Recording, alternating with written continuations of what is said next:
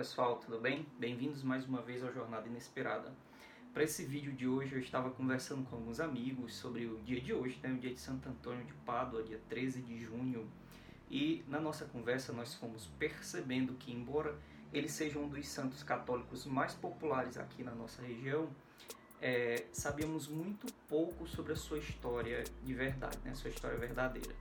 Claro que o termo clássico, né, santo casamenteiro, apareceu nessa nossa conversa, mas também ninguém sabia explicar o porquê desse termo. E eu já antecipo para vocês que não tem nada a ver com o Dia dos Namorados do dia 12 de junho. Fica até o final para a gente poder conversar um pouquinho mais sobre a sugestão de filme desse dia e sobre.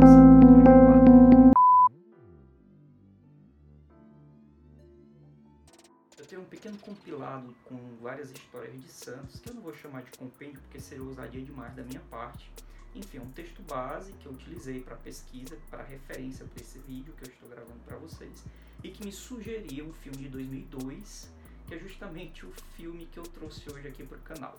O filme se chama Santo Antônio de Pádua, é um filme de 2002, é um filme italiano, e na data deste vídeo, né, hoje, no dia 13 de junho de 2021, o filme se encontra disponível na plataforma de streaming da Amazon Prime, e como o próprio nome sugere, o filme conta a história de vida deste homem santo.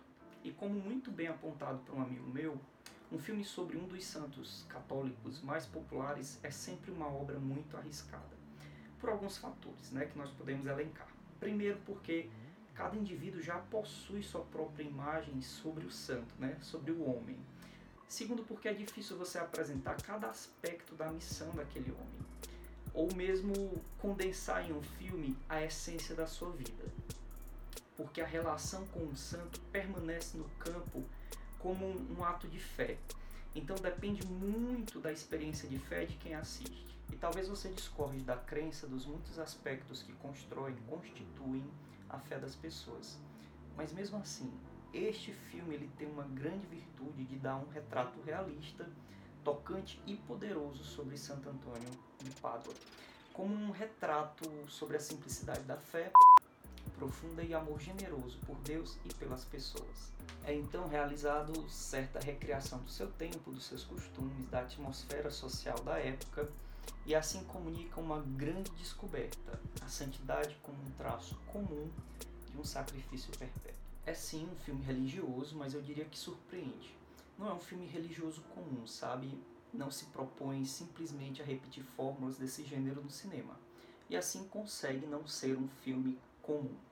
Por sua força de imagem, por sua poesia delicada, porque é apenas um retrato que preserva a imagem da igreja e a imagem de cada um de nós sobre o